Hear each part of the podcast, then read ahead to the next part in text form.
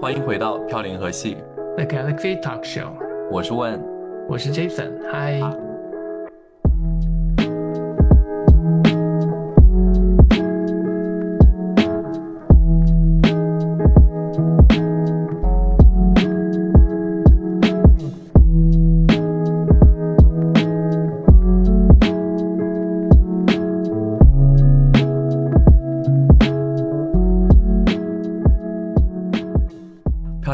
戏这一季我们有请到的第一位嘉宾，其实是上一季我们人气非常高的一位嘉宾朋友赵氏。然后我们先欢迎一下赵氏。Hello，Hello，感谢那个温跟 Jason，然后在新一季的节目第一期就请到我，然后就是跟跟新的老的朋友 catch up 一下。赵氏这次的声音是不是比以前听着年轻很多啊？你有这个感觉吗？真的吗？我刚准备说，是不是有一些岁月的历练？我觉得是不是因为赵氏从北京搬到了上海，所以他整个声音还有整个状态感觉年轻、时尚、活泼了很多。我吗？我觉得，呃啊，确实可能那个最近刚 take 了一个还算比较长的 gap，然后那个没有被工作折磨，所以可能整个人那个心态好了一点。显得年轻了一点，他现在又进入了工作的状态，可能马上要变回原来的状态。对对对，我觉得，我觉得刚刚赵氏 miss 了很重要的一点，就是也是 Jason 说的，从从北京，然后到了又 base 到了上海，但是中间有一个非常大的一个过渡段，就是赵氏之前有 base 在另外一个地方。其实今天这一次的主题，我们之所以会请到赵氏，也是根据他的个人经历有很大的一些关系。然后我们这一个主题是什么？是 Jason 来说一下这个名字吧。我们主题就是人生好难。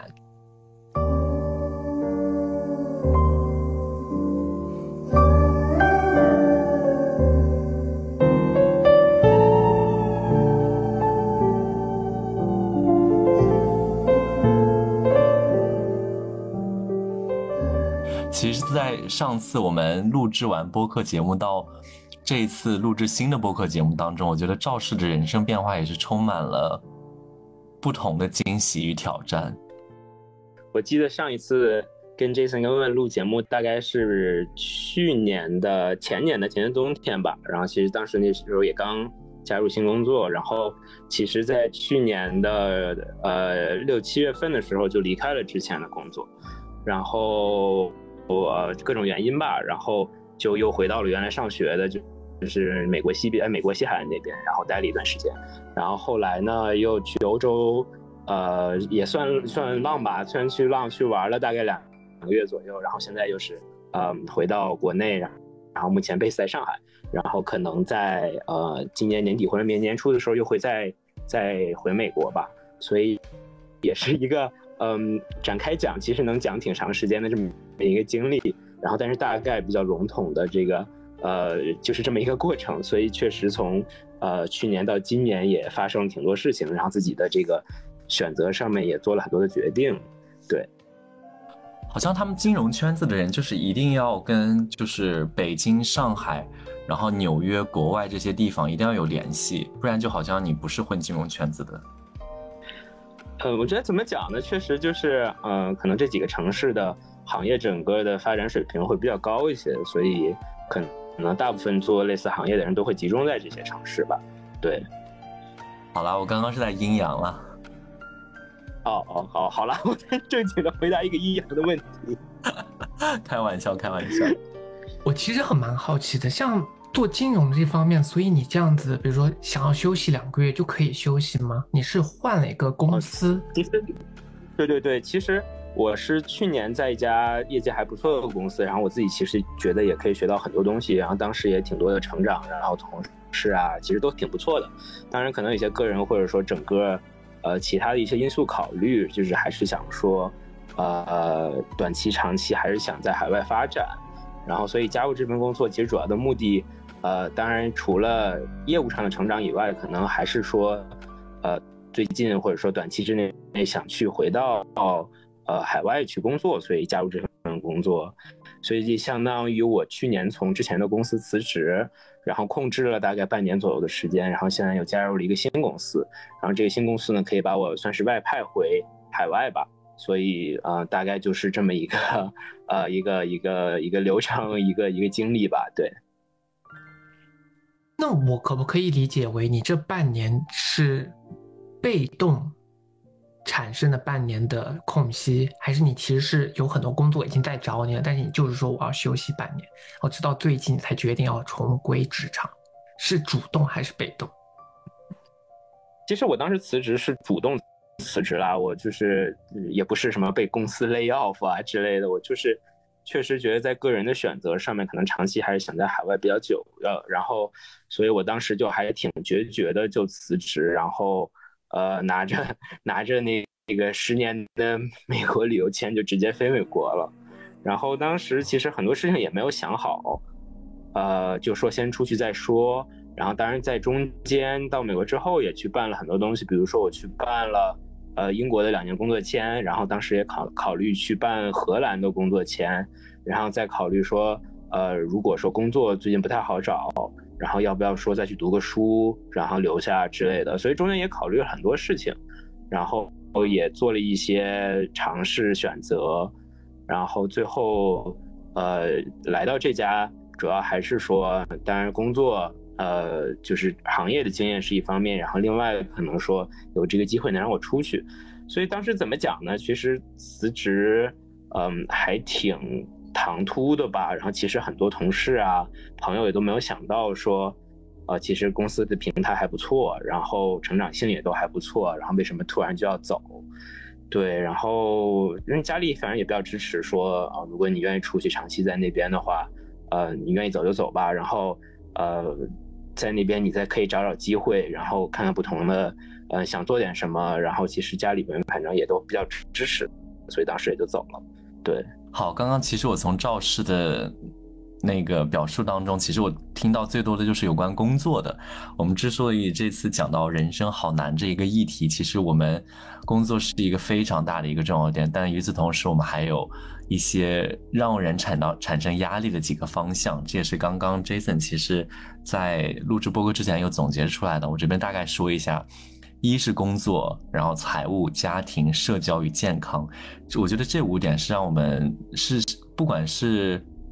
我觉得是目前是我的状态，让我觉得哇，人生真的好难。就是我每遇到这个，刚刚其实 Jason 把这五个内容发过来，我在想，我说天呐，这五个内容我每个都没有沾边，让我现在都觉得一个非常人生就是你知道难到一个一的一定的境界了。对，其实我们在一开始，我其实做了一些市场的调查，调查出来后，其实成年人比较容易产生焦虑、压力，并并且感受到自己不容易的几个点，就是我们刚才说的那五个点。但是你知道，从赵氏刚才的故事里面看，我本来想要觉得他是工作压力，但是我觉得他好像让我感觉他并不是工作压力，他是在一个人生转折点的这个选择上面产生的压力。对于我来说的话，嗯，我觉得当时的工作压力确实还蛮大的。呃，就是我当时反正处于一个随时待命，然后老板可能呃十点十一点就会丢东西过来，然后可能就要立立立即开始做一做这些东西的这么一个一个状态吧。但是我觉得那个压力我还是能承受得了的。然后尤其是嗯后期工作也都比较稍稍微轻车熟路一点，很多东西慢慢开始懂了之后，但我觉得。嗯，还是因为我觉得我也比较幸运吧，可能呃，不论是自己这个上学呀，还是说工作的选择，其实家里面都比较支持，说其实我做什么，他们都会呃不会有特别大的这种反对的意见，也都相对比较支持吧。所以很多时候我自己也陷入一个挺迷茫的一个一个境地，就是说当你选择太多的时候，你到底要选哪条路？但其实我觉得有家庭的支持，就是有人支持你做你喜欢做的事情，就已经在很大的程度上缓解了你人生很难的这个决定。但你要知道的是，我觉得人生好难的更多议题就是，你当你想要完成某些事情，或者是当你想要做某些事情，没有任何人支持你，然后你又不得不为了自己的生活或者是生存压力去低头去选择妥协，然后去做一些自己不情愿、不愿意、不想要去做的事情，然后你就会觉得人生真的非常的不快乐。然后我觉得我目前的人生状态就是处于就是在这个边缘的感觉，就是我自己做一些东西，你说我是不是自己喜欢的？嗯，也沾边，但是没有那么喜欢。你说我能不能不要这个工作？哎，也可以不要，但是我在想，如果不要的话，是不是也很难？哎，就是我觉得人生更多的难题就是，就是说你自己要做选择。我听到刚刚赵师说他就是你有很多选择的时候，其实做选择本身就是一个很难的很难的过程。但是我想更更多的说的是，就是当你没有选择的时候，那个才是最难的状态。我觉得我现在目前就是一个。好像没有那么多选择，所以我现在也在 纠结的一个状态。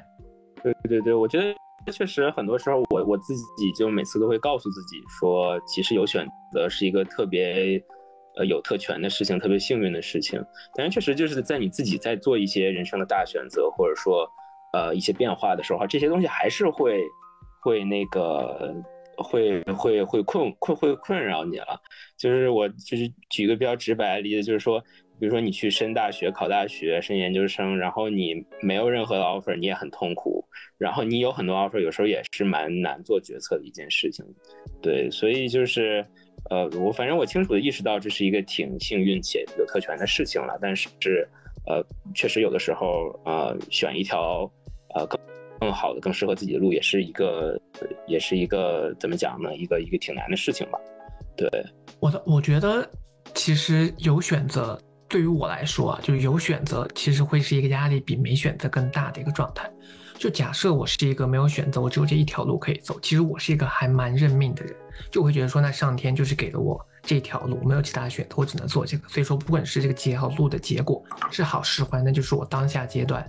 唯一可以做的事情。那我这个人呢，就是如果你给了我选择，我就一定会患得患失，因为我无论选了哪一条路，我都一定会后悔。就比如说上。这这几个月，我刚好要准备要换房子。我在换房子的时候呢，就这边的房子呢，就是呃，它比较快，然后也比较火热，就是一出来就会没了，一出来就会没了。所以呢，我的第我当时的第一个 option，第一个选择，半天就被别人抢了。我的第二个选择，也大概就是我犹豫了一天两天这样子又没了。所以当第三个选择出来的时候，它没有我，我没有那么满意，然后它价格也有点贵，但是我就马上就定下来。但定下来了之后，等到我隔了一个星期，突然间发现一个各方面都非常非常非常满意的一个房子出现了。然后在这种时候，我当时其实就就跟我对象也在那聊这个事情，我就觉得说哇，我感觉我自己好像就是。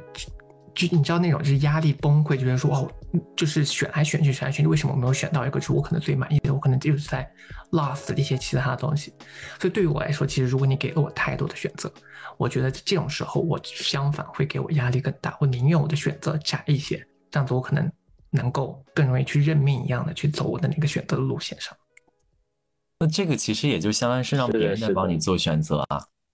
就是如果你没有那么多选择的话，那就是只给你一个。就比如说，你今天去到食堂，然后呃，你今天去到吃自助餐，自助餐有意面、有炒饭，还有那个水饺。但是第二天去的时候，它只有水饺一份供应的话，那你就只做水饺，那就相当于是别人在帮你做选择，哎。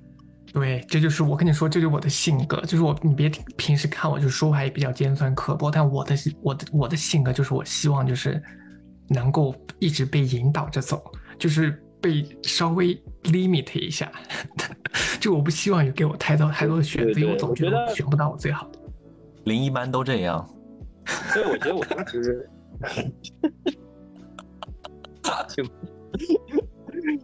对我我我也想说，就是因为我自己，嗯，挺挺能感同身受这 Jason 这点，因为我当时比如说本科研究生的时候，有时候也面临选择，就是。呃，第一是留美啊，还是说回国？然后第二，其实我本身学学理科出身的嘛，然后当时就一直想说要不要继续读博的事情。嗯，所以当时有时候很纠结，然后其实也挺多条路，要不然说有可能，呃，当时跟朋友去创业，然后也有可能说继续去读博，然后也有可能就去做现在就是跟金融更相关一点的东西。然后当时其实就是很焦头烂烂额，你有时候又要升工作，然后想说啊升学校，然后可能要做科研，然后这很多东西都堆在一起的时候，当时就会想说，哎呀，如果我父母对我就有一个特别明确的要求，就比如说你去做金融，或者你就干什么什么什么什么行业的时候，那其实对于我来说，当时就是。嗯，就就就相当于更容易一些，就是不需要去做太多的考虑跟选择，那我就按部就班去做就好了。那我觉得同时的话，最终自己还是做决定，呃，我觉得比较好一点，就是还是更能清晰的认识自己想做什么或者不想做什么，擅长什么和不擅长什么吧。我觉得有的时候做出的选择可能不是，呃，你回头看可能不是最正确的，或者说。呃，有可能会有这个后悔的这个这个这个这个可能性，但是我觉得，呃，一直保持一个思考的一个状态还都蛮重要的。其实我是刚刚突然回想起来，呃，Jason 有聊到的那个问题，就是他是一个挺认命的人。我觉得你说我是不是一个认命的人，我不太清楚诶，但是我总觉得，如果你真的很尝试了很多你想要达到的东西，但是你始终无法达到，我觉得那个瞬间可能就是需要你要去。觉得那是一个一个 sign 一个信号，像我我举个简单的例子啊，其实就是在二零二零年初呃年年末的时候，那段时间我正好是下半年，然后回到呃国内，然后我在杭州工作，然后其实当时刚回来的心态就是说，哎，我一定要在边呃稳扎稳打，安安稳稳的，然后做一番自己想要做的事情，然后。就是有一个你知道归宿感，然后工作或者是安家之类的，所以当时就特别想要在杭州本地想想要买一个房子嘛。但是就是我那段时间正好自己就是要正好把户口换到杭州来，然后与此同时呢又想说，哎，正好把那个首付款啊之类的筹呃筹一下。但是当时又处在杭州非常热的几个盘，就是你需需要摇号的，然后摇号是就是你一旦摇中，然后你的那个。呃，房价或者就是飞涨，就是因为就是你很多就没有摇到号的那个盘，已经是一个很火热的盘，但是那个就是也要靠运气，就是如果你是比如说呃你的户口已经到了这边，然后你再去摇的话，可能你的几率会高一点啊。我当时就是说，哎，想赶紧把它办过来，然后就可以换，然后就可以就是你知道安居嘛，应该是安家。然后后来呢，我就记得我当时就是刚要办过来，然后就是什么东西都已经到位了，结果的，我们就是下一周马上就要去看一些新的一些楼盘之类的，结果他立马就是，杭州这边就出了一个政策，他就是说，如果你没有满，就是即即便你是杭州户口，你没有满两年社保，你也是不能购买的。然后我当时就在想，我说那如果不不能购买的话，那我就只能是那要那就得等交满两年，然后那我就再看要不要二手房。但是二手房好像也是有同样的一些规条条框框，然后我整个人当时就蛮心灰意冷的，因为我记得我当时做了很多努力，就是你不管要。改你的户口不，或者是你要筹钱，或者是你要去盯一些楼盘，所以我觉得始终都没有达到你的那个期期许。然后这个就是对于我来讲，哎，好像我没有做这一步，是不是就是老天在跟我说，哎，你不要在这边买房？是他，就是我觉得我我到目前为止都一直觉得是他出来拦了我一下，就说你不要做一件可能对你不太好的事情。但是这个问题啊，就是果不其然就影射在了二零二三年当中。为什么？因为我记得二零二零年当时有一个非常火的楼盘，那个名字我就不说了，是在杭州的西部。然后那个楼盘当时是非常非常火，就是大家挤破脑袋都想进的一个楼盘。然后结果到今年的时候，其实就是你也可以看到，就是二二手房的那个成交量是爆遇冷嘛，然后这个楼市的那个情况也在。也在遇冷，就是当初非常火的那个楼盘的那个，就是价格啊，就是一落千丈，也没有到就是拦腰砍断的情况，但是到目前为止都是就是萎靡不振的一个状态。所以我在想，哎，其实当时好像也拦了我一下，让我没有那么快的一个头脑一热就做一个决定。就是与此同时决定，好像是不是有老天又在跟我说，哎，我当初跟你的东西，告你的东西是一个正确的选择。所以我觉得，哎，那我你说我是不是认命？我觉得我其实好像也蛮认命的。是爱笑的女孩运气不会太差，希望吧。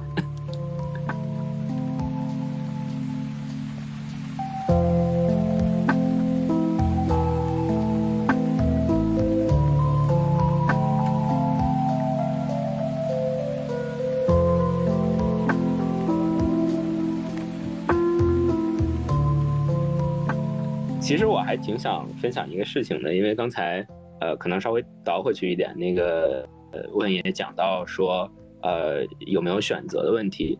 然后其实我还挺想分享这个事事情，就是，呃，因为我当时是在美国去办了英国的工作签证嘛，所以就必须要去落地激活一下。然后我就想说，那正好挺多年没去过英国了，然后正好有一个朋友在剑桥读博，我就去呃找他待一段时间。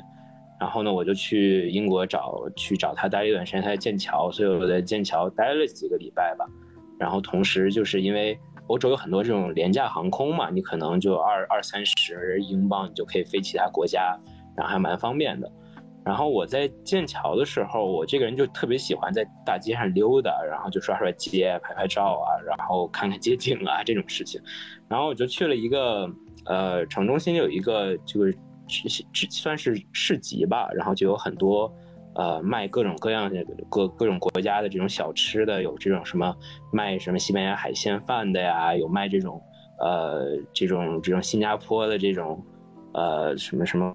烤鸡啊之类的。然后我有一次去那儿，然后看到一家店是一家卖煎饼的店，然后我觉得还挺有意思的，是就让一个卖煎饼的店，然后他同时也会卖一些热干面呀啊，然后这些武汉的东西，然后我就过去。去看了一下，然后就跟老板娘聊了一聊，然后他他这个人反正还挺有意思，还挺爱聊的。然后我就说，他问他说那个为什么会想在这开店啊？然后呃生意怎么样啊？他反正也就跟我分享了一下。然后其实他现在可能四五十岁左右吧。然后他说他可能十几年前、十五年前左右就来到剑桥这边，呃来到英国这边。然后她跟她老公之前都是教授，大学教授。然后他们都在。嗯，武汉的一所大学里边，一一个是教呃中文的，一呃一个是教那种中文文学的，然后另外一个是教心理的。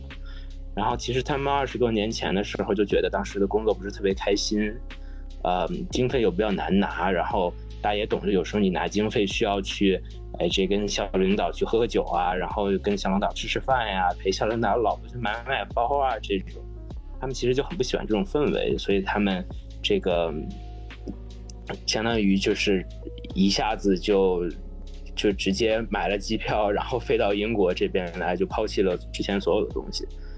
然后他们之间刚来英国的时候也去做过这种洗盘子呀、做服务员啊这些工作，然后后来就落地在剑桥这边，然后去卖煎饼摊子。然后他就特别开心的跟我讲说：“啊，我做了这么多份工作，现在这个摊煎饼是我最喜欢的一份工作。”然后。我们有假期不出摊的时候，我们就全欧洲去玩，什么去冰岛、去北欧、去欧洲大陆。然后其实他们的薪水也都还蛮不错的。然后我就还蛮羡慕他的这种心态，因为其实我当时的心态也是一种说，嗯，其实还也有一定的不确定性在生活中。然后他就很还蛮乐观的跟我讲，就是说还是要胆子大，要勇敢一点，然后去尝试不同的东西。所以我觉得还挺 inspirational 的，就想你已经在国内做教授了，然后你抛弃所有东西，然后去，呃，所谓就是可能在主流媒体上，大家觉得摆摊儿做生意这种事情，就是相对教授就是一个比较比较低一点的工作，但是人家其实工作生活也都蛮好的，然后呃赚的也不错，然后生活也很开心，所以我觉得当时就让我觉得，就是心里有一种特别启发的感觉。对，然后其实我觉得还每次，嗯，回来其实跟挺多朋友都讲这个事情的。我就觉得有的时候大胆一点去探索一些不同的东西，可能你的生活或者选择就会更多一些。对，在这个层面上来说，因为我这个人就是会被我也我也说是很难做决定的人，所以我是需要被推着走。然后我的家庭呢，就是他们其实也不在乎我做什么，就他们对于我的工作啊什么，其实他们不太关心。然后我赚钱赚的多赚的少，他们也不太。不太那个敏感，但他们非常介意我的一个就是，就是我这个念书的这个事情，所以呢，就是我的家庭其实是一直给我压力，就是给了我非常非常多的压力。他们从来不逼婚，也从来不就是逼着我赚钱，也不觉得我就是哪方面不好怎怎么样，但他们就是要 push 我出来念书，就是一直一直要 push 我。那我呢，又是那种。你越 push 我呢，我就有点想拒绝，但其实我内心可能也是 OK，所以在这种 push push 过来，然后我就被他们 push 过来，然后我觉得，就我就觉得这种就挺好。后面我现在回忆一下，我觉得说，因为我自己做不了决定，然后有我家人就刚好 push 我做一个我不讨厌的决定，我觉得啊，完美。嗯，我觉得我跟你差不多诶，我也是比较难下决心做一个件事的，我也是需要别人就是一直推着你才，哎，我就说，哎，那我就往前走，就是我主动好像没有那种 self driving 的那种感觉。对，所以从赵氏这个故事，我们就能够感觉到，就对于我们两个的启发来说，就是赵氏是，我觉得他是比较有行动力的，人都还没找到工作，就可以先去把工作签满了。但是我觉得也不一定，我觉得这也是要看一个人的那个当下的心态，就是你，我觉得你在处于你那个 early twenty 的时候，你真的你就说走就走，想去闯啊，就是一你自身有那个条件的话，你就会去想做自己想要做的事情。但是我觉得，当你人生一旦有一些嗯介意，或者是嗯呃怎么讲，就是退缩的部分，或者后顾之忧、有担忧的部分，你就可能没有原先的那种呃说走就走，说或者是说下定决心就下定决心的一个勇气了。所以我觉得有时候我想说，看经常会看到周围好多朋友，他们去做他们自己想做的事情，甚至于他们表现出他们很享受他们现在在做的事情。但是当下的这个瞬间，就会让就会让我觉得，我想说，哎，为什么自己没有那个胆量去做这种让你自己觉得开心的事情？我有时候就非常就纠结于这一点，我就想说，哎，这可能就真的是我的命吧。对，其实我自己本身也不是一个特别果断的人。其实我在觉得。哎呀，我觉得有时候跟问问的心态也挺像的吧，就是这份工作可能，嗯，目前也也算说开心，但是我觉得可能有可以让我更开心的事情，但是就是没有很多的决心去做做这些事情，就是还挺多的后顾之忧，就觉得我可能做不好，然后我现在又已经在这份工作上有一定积累了，然后做了会不会有一些机会成本，然后其实各种各样的考虑也都会有的。对，其实有的时候还我还挺羡慕那些就对一个事情非常执着，然后也找到自己喜欢的工作、喜欢的东西，然后就一直做下去的，或者就是那些非常有胆量说我就切换赛道，而且还能做的还不错的人。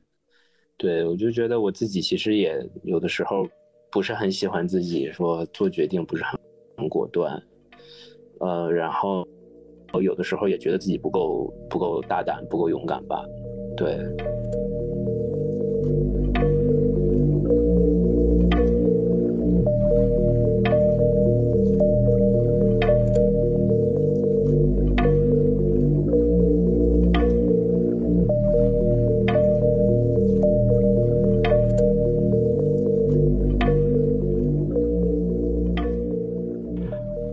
人生好难这个大的议题呢，我们一定绕不开的话题就是社交。我觉得社交其实有时候也会给人产生非常大的压力，但是当你处理很好的时候，社交又是对你，呃，帮助缓解压力的一个工具。所以我不知道呃 Jason 和赵氏他们两个是怎么样。就是我目前的人生阶段，我觉得我的社交也是非常大的一个压力，让我感到四个字，那就还是那个话题：人生好难。我也想听一下那个问怎么来解释。是来来怎么阐述这个问题？就是你的社交压力来自于什么呢？我觉得社交压力对我来讲，就是呃很多有效社交以及无效社交，在我身上发生了太多太多次了。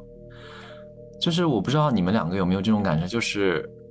跟你很好的朋友，然后你们有时候的时候感觉话会变得非常少。就是你明明知道你们两个关系很好，但是最近好像分享完近况，也就没有什么可以再说的了。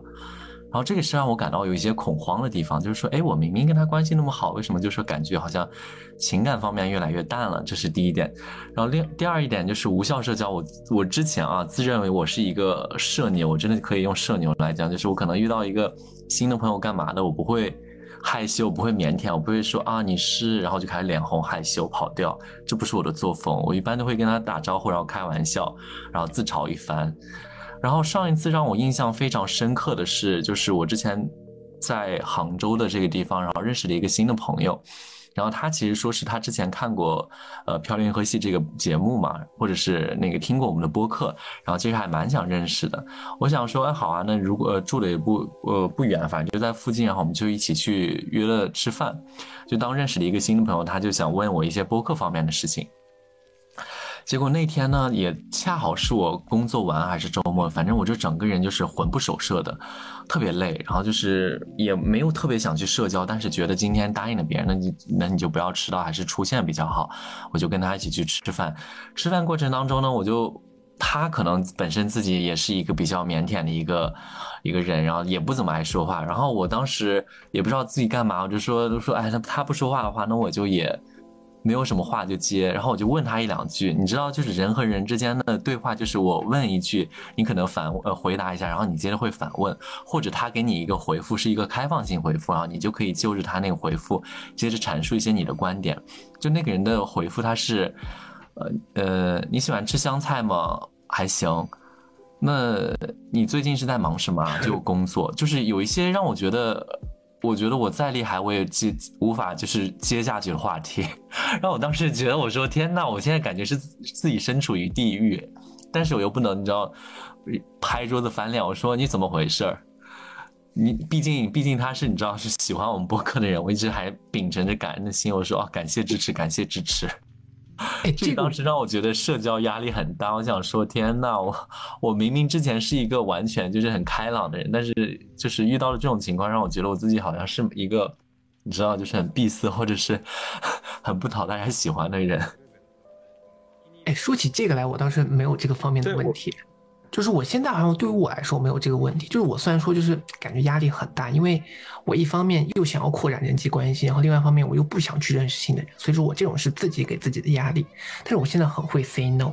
就我现在如果我今天不想去了，甚至有些时候我答应了谁谁谁我要去，但是我当天就是不 feel like 我要去，我就会 cancel。我现在是一个很能够在这方面 say no 的人，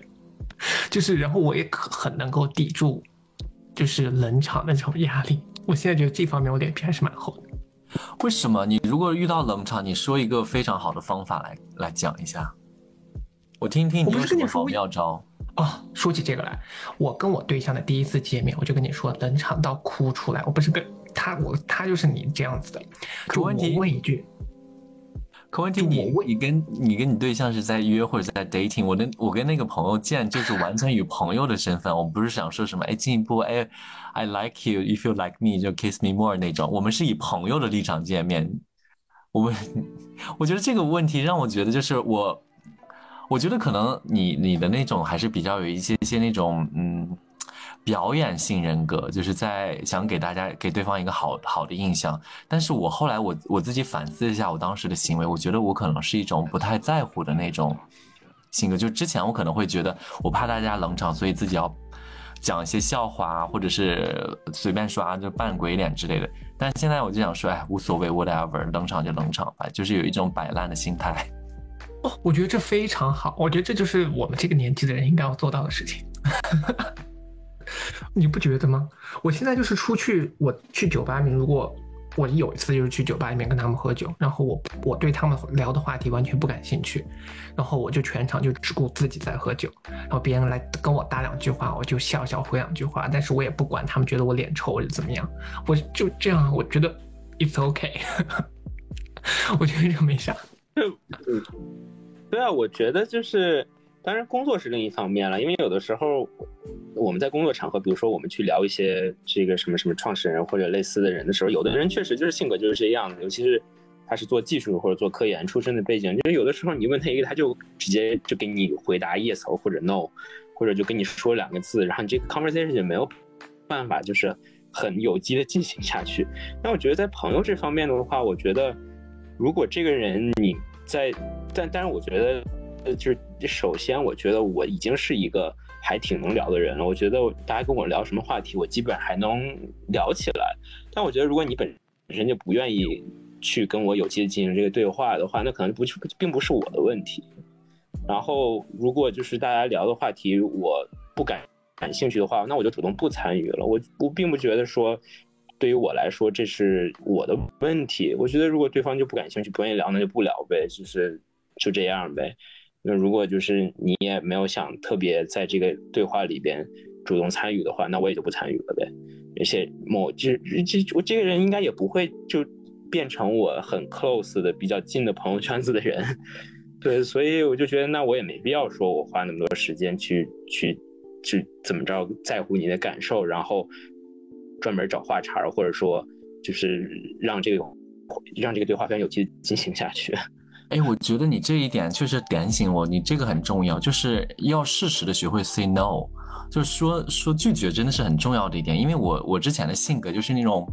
好好先生，不管谁来了我都说 OK OK 哦，可以帮你这样，我可以干哪之类的。就是我自从觉得就是你刚刚提到那一点以后，我回想了一下我的人生。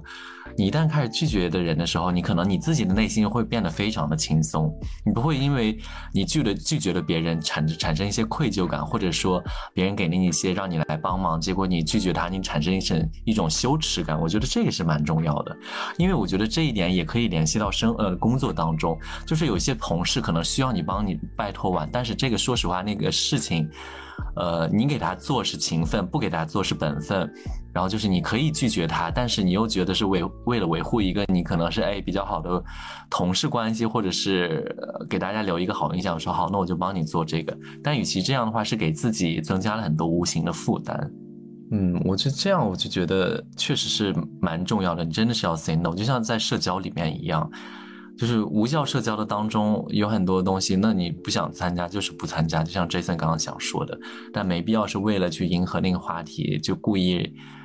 去在那个话题里面找一些自己能够聊得上话的内容。而且就是我后面，因为我一直是一个社交压力有点重的人，后面我为了缓解我的社交压力。我后面我给我自己做的就是说，我会给我自己心里面树立一个新的社会期望值。就社会期望值不是我对社会的期望，我会给我自己树立一个我心中别人应该对我的社会期望值。就我以前可能觉得说我自己是老好人，或者我以前觉得说我是那个活跃气氛的人，但是我后面来到一个新的环境之后，我就给我自己树立一个，我就是一个学数值的，我就是一个嗯不是那么擅擅长聊天的人。这样子，我其实给我自己的心理压力就会小很多，因为我树的这个人设，包括这个树的这个期望值之后，我就觉得说别人不应该期望我是一个能够能言善辩，就是能够就是活跃气氛，然后在酒局上面开玩笑这样子，然后我就不会有这样子社交压力，然后我就会发现我在整个社交过程当中，我就非常就我不想说话的时候，我就可以非常轻松的静下来，然后不说话，我又不会感觉到。压力，这个就是我后面发现，就是非常缓解我自己社交压力的一个重核心重点。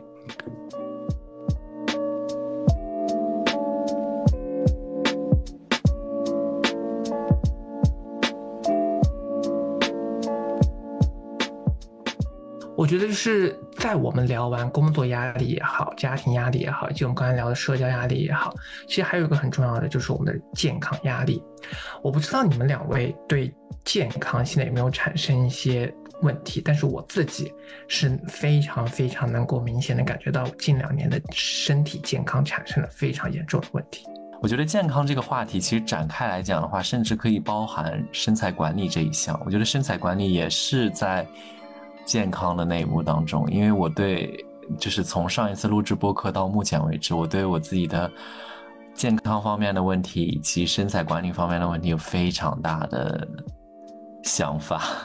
但是你现在身材不是比之前好很多？就你比你以前更壮，然后身材更好，你有什么好？你有什么好压力的？嗯，没有，我觉得是因为前段时间就是不仅是因为口罩原因，你不是就没有去健身房了吗？然后就已经好久没去健身了。然后那段时间我的工作压力又大，然后工作压力一大的时候，你最人最容易获得满足或者是愉快的方式就是获取食物，然后吃到美食。而当时我就是什么油腻的或者什么高甜的食物，我就超想吃，披萨、炸鸡、可乐，然后什么卷饼，然后呃手手呃什么手摊饼，然后还有那个什么朝鲜冷面，哇！我跟你说，汉堡，天哪，那种。能想吃的什么牛排，你你想说那些最美味的东西，糖、跳跳糖、棉花糖，什么东西让你快乐？冰激凌，说到了就让我现在就是整个人都想振奋的立马就去吃它。尤其到了深夜的时候，你怎么可能不想来一碗螺蛳粉？啊，螺蛳粉。你怎么可能不想去吃它？我真的就是我当时从去年到现在的时候，我就无数个夜晚就是放纵了自己。我总觉得说好 whatever，你现在就过去吃，让你快乐这一下子，之后再去慢慢的从夏天的时候，我们再慢慢再去做身材管理。我跟你讲说，你自现在自己种种下的孽，你之后要去用十倍的辛苦来偿还它。所以你现在其实就是整个唯一有压力的地方就是身材。没有，我我我其他没有说的是，因为就是我我感觉我自己的记忆力真的有明显的下降，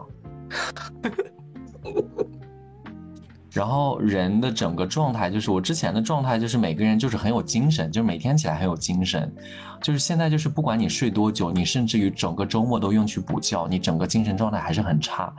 然后夜晚让我最多的感受就是失眠。然后失眠不是说我吃一次那个褪黑素我就立马可以倒下，就是睡得还蛮好。就是吃了褪黑素之后依旧会让你失眠。然后一旦是当你实在困得受不了的时候，你才能睡着。但是到了你第二天的时候，又又会自然那个自然醒掉，就让我整个时间就觉得我自己明明很累很需要休息，但是时间又让我没有那么，或者是生活，或者是让我的那个精神状态没有得到充分的休息。我就觉得我最近的。压力让我整个人的健康在精神方面真的有出很大的问题，所以主要还是来自于工作上面的压力，对吧？然后导致这个失眠会有一些呃，这个睡眠会有一些问题。对，我觉得工作对于我来讲可以占到百分之六十以上，剩下的就是一些嗯个人的一些生活啊以及家庭的问题了。明白明白，我还挺能理解这种。压力导致的这种，哎，睡眠不好的。Jason 呢？Jason 有什么病痛？我想听一听 Jason 讲的病痛有哪些。哎，我跟你说，在身材管理这个方面，我已经完全放弃了。就是我现在已经，哎，也有可能是因为我的，就是我的情感情感状态可能比较稳定，所以在这个方面，其实我已经放弃我自己了。但我现在的问题就在于，我之前从国内。来国外的很大的一个点就是，我觉得国内的工作有点过于没必要的卷，我还是喜我还是比较喜欢国外，就是稍微 structure 一点的这种生活环境。但是你知道，我现在又处于一个过渡阶段，我现在国内的工作又一直在做，然后我国外的学上学又一直在上学，然后我这边还要考证什么什么的，就是各方面组合下来，导致我每天都需要工作到非常晚，就白天弄完学校的事情之后。晚上又要去按着国内的时间去上班，然后上完班之后就是可能玩的就是凌晨三四点，然后虽然第二天可能可以晚一点起，但是在这种长期的就是太多太多事情下面，我就真的遇到很多。啊，肥胖都还好，我觉得我有点，就是我其实有变瘦啊，这点是 OK 的。但是我就开始有严重的，开始觉得很有严重的脱发的问题，这就是我觉得压力很大。但是我也不是说现在看到我就是有那种很明显的什么秃顶这些，倒是也不至于。但是我就有很明显的脱发的状态。我以前怎么说？就是我现在突然间很能理解女生的那种脱发焦虑感，因为我以前不会有这样子的问题，就是呃，以前就正常洗头发这些。掉点头发，我觉得好像还正常。但现在我经常就是，比如说我在电脑桌前工作，或者我怎么怎么样，就会看到头发从飘下来，你懂吗？就是能够从我眼面前飘下来。我的这种压力其实给我是压力还是蛮大，因为我人生从来没有遇到过脱发好像有那么严重的这种情况，所以我觉得这真的是这种健康压力。我觉得我还觉得还蛮严重的，我现在很难理解那些女生就一抓一大把那种健康的焦虑。我我好像还没有遇到过脱发这方面的困扰。我记得我上一次 我能想到的让我有到压力很大的脱发的时候，就是有有明感觉自己明显在掉头发的情况，就是在高考的那一段时间。我真的记得当时我就是一抓手里面确实有很多那种碎发，然后但是到目后前目前为止，我可能我。我没有太多脱发方面的困扰，但是我觉得精神压力也属于造成你脱发原因的一种。我跟你说，绝对，我真的有些时候在想，就是精神压力，因为我其实时间也就算了，因为我其实如果平时没有工作，我可能晚上也不会十二点、十一点睡觉，我也玩玩手机什么的，也要到一两点。我现在也就是多了两个小时，变成了四点，就是其实，在工在睡眠时间上面。其实没有太大的区别，但是工作压力真的非常夸张。就是我的工作并没有因为我远程，然后并没有因为我正在念书而产生任何的减少。相反，老板一直表达就是他觉得，他因为他付着我全额的工资，然后他就觉得说，靠，就是我有远程，所以他对我的把控相当于更少，他就觉得说我的工作，他担心我的工作不饱和，导致我的工作莫名其妙增加了很多。这非这真的是让我很焦虑的事情，但是我又不能辞职，总之真的是一件让我其实还蛮焦虑的一个点。但是问你有没有发现，自从我们两个开始聊，就是偏家庭、偏社交、偏健康压力的时候，赵氏就明显感觉不到他有任何的压力。赵氏没有啊，赵氏在我眼里真的是人生富贵花，就是选的人生造的也很正正确，选择金融行业，然后家庭美满，所有人都非常支持他的选择，然后社交无压力，然后自己就是一个你知道浪迹于天涯，世界各地。我今天可能想去剑桥喂一些白天鹅，明天想回美国，然后看一些大峡谷，然后后天的时候想去波兰看一下那边的风土人情，然后这边的时候说好了，我再回到上海体验一下上。上海人民魔都的生活状态，就是一个我觉得作为一个赵氏讲人生好难这个题，我现在突然觉得你真的不配。你听你总结一下赵氏今天，赵氏今天他的唯一的一个压力是在于选择太多，他怕他选的不好，他唯一唯一的压力。对我现在回想起来了，他说他现在就是他太多选择。但同我觉得今天的这一期就是对比苦逼人生和就是开挂人生的区别。你看看我们两个，这是什么？嗯，就是脱发、身材走样，然后 工作、家庭、财务压力，然后社交不自信。你们你们有美貌了，你们没有美貌，我没有美貌。那你没听，你没听问说他现在身材走样，然后我脱发，我们两个也没有美貌啊？没有，我这我上上个礼拜还见了问，没有啊？我觉得我比比我之前见他感觉还瘦了一点，我觉得原来还挺挺 buff 的，然后好像这次见感觉就是练了一些。哎，就是工作让人憔悴。对，突然突然很不好讲这个话，突然不知道该怎么讲了。而且我跟你讲，Jason，我不是有跟你说，我们去年其实一直有想说，就是人生需要医美，就是你到了一个年龄段，虽然我们没有很严重的年龄焦虑或者是外貌焦虑，但是我跟你讲，我讲出那些话的时候，我觉得大部分都是我自己在欺骗自己。你说你现在没有年龄焦虑焦虑吗？我不信。你说你现在没有容貌焦虑吗？我也不信。每个人都，我觉得都会有很。就是你一旦过去心里那个坎儿啊，你可能就不会有心理或者年龄焦虑。但是我觉得你当你处在那个当下的状态过程当中，年龄焦虑或者性，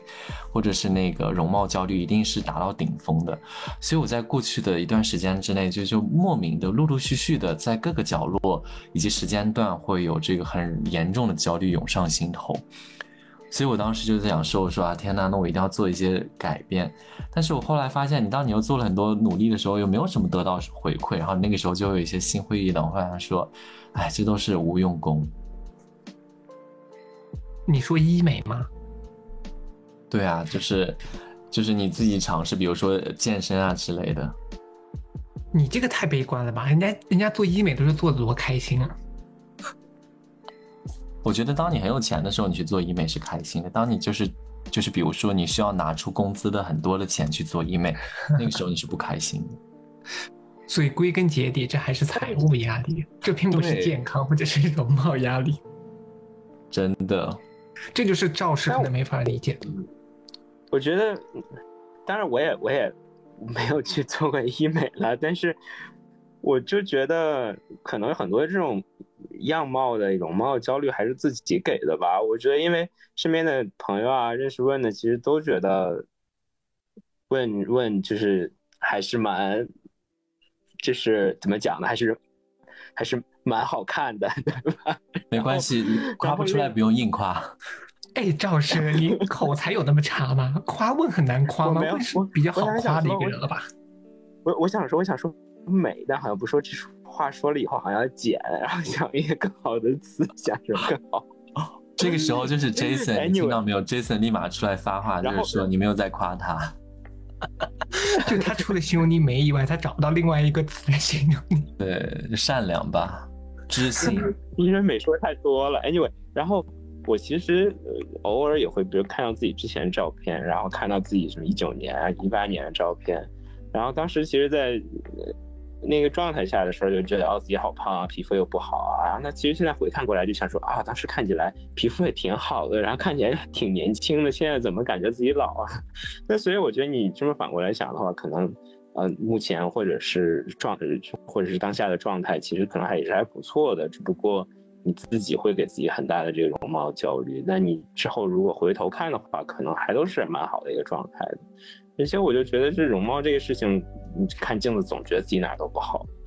所以我就觉得，哎呀，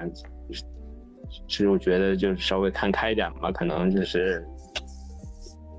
也没有那么多可需要焦虑的了，有时候。哎，我觉得聊了这么觉聊了这么长时间，这次你有没有觉得我们一直在灌输一些负能量？我跟你说，我们这一期真的负能量爆棚。但是我觉得把所有不开心，或者是你觉得不舒服的都，或者是你觉得你一些压力全部讲出来，反倒是一件好事。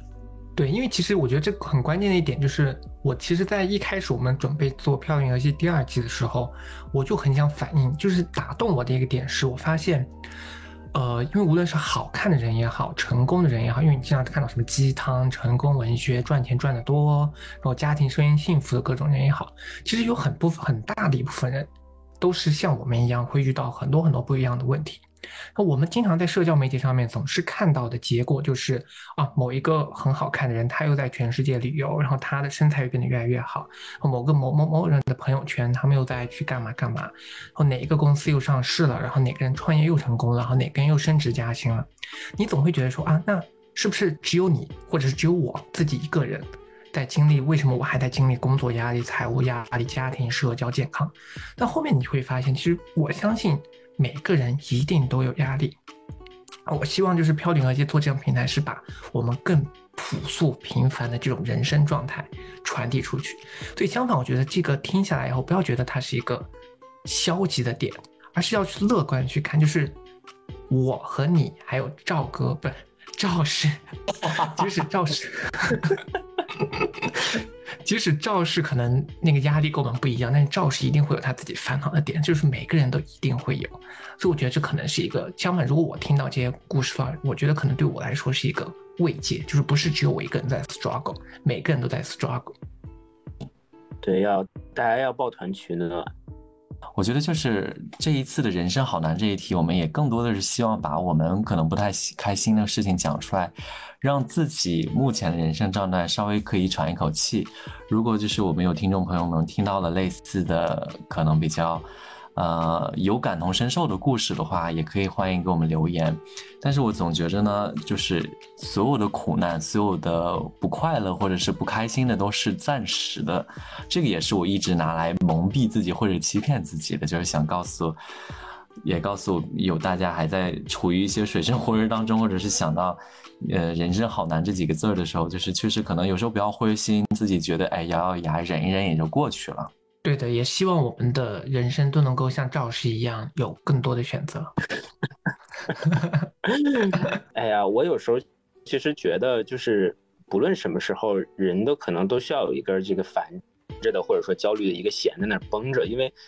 其实我觉得每个人多多少少都会有一些压力。然后其实我也见过一些非常就所谓成功的人，然后他们。你看起来就家庭美满，事业幸福，然后工作也不是很忙，但这时候可能就会出现某一些事情，然后去打破这个平衡。就这时候一般就会会就就会出现什么得了癌症啊，或者这些问题。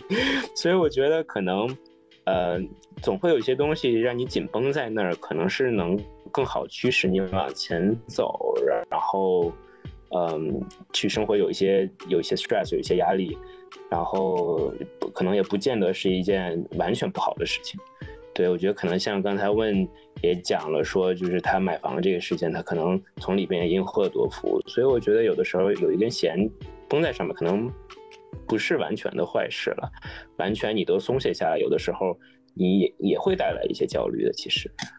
对的，那其实今天我们的这个话题呢，也是希望能够通过我们自己面对人生中困难和挑战困境时体现出来的疲惫和不容易的感觉，来激励大家去勇敢的去面对这个困难。然后我们相信，其实通过大家自己的努力也好，通过大家自己的不懈的坚持也好，总是困难会迎刃而解。虽然我们零零碎碎的讲了这么久，人生好难，就是好像是传播了一些负能量，但是我们想说，通过这次的一个谈话过程当中，我觉得，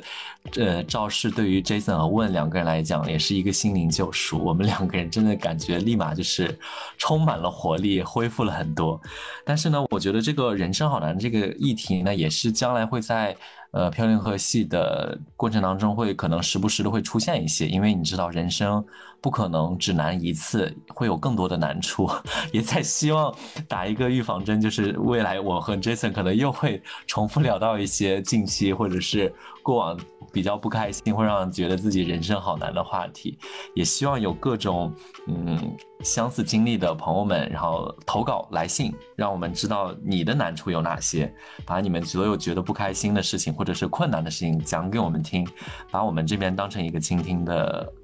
呃，一个漂流瓶吧。好的，那今天我们的节目呢就准备要结束了。那感非常感谢赵氏今天能够来参加我们的录制，然后成为漂流银河系第二季的第一期嘉宾，非常谢谢，感谢赵氏，感谢我跟 Jason 的邀请，谢谢大家。那大家如果喜欢我们的话，就要点赞、评论、加关注。我们下期再见，拜拜。拜拜。